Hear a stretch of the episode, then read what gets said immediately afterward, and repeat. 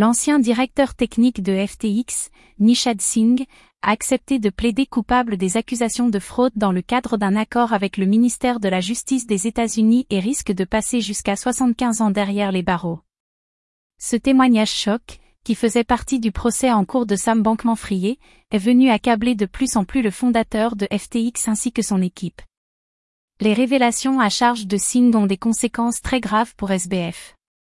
C'est notamment l'investissement d'une somme colossale dans des célébrités comme le footballeur Tom Brady, la top modèle Gisèle Bunchen ou le basketteur Stephen Curry, qui a été révélé et qui a suscité un tollé grandissant. Mais ce n'est pas tout, Singh a également affirmé que la Lambda Research avait emprunté 13 milliards de dollars à FTX sans que Sam Bankman-Fried ait été surpris par ce fait et que ce dernier avait fait des dons à des campagnes politiques avec des fonds d'utilisateurs FTX.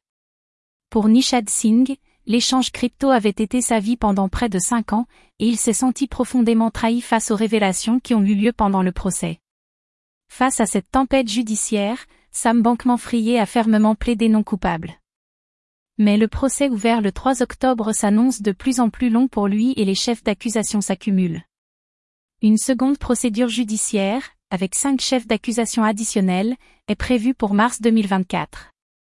Il est difficile de prédire le résultat de ce procès, mais ce qui est sûr, c'est que tant que le procès de SBF se poursuivra, les révélations croustillantes et compromettantes ne feront que s'accumuler et continueront de secouer le monde de la crypto.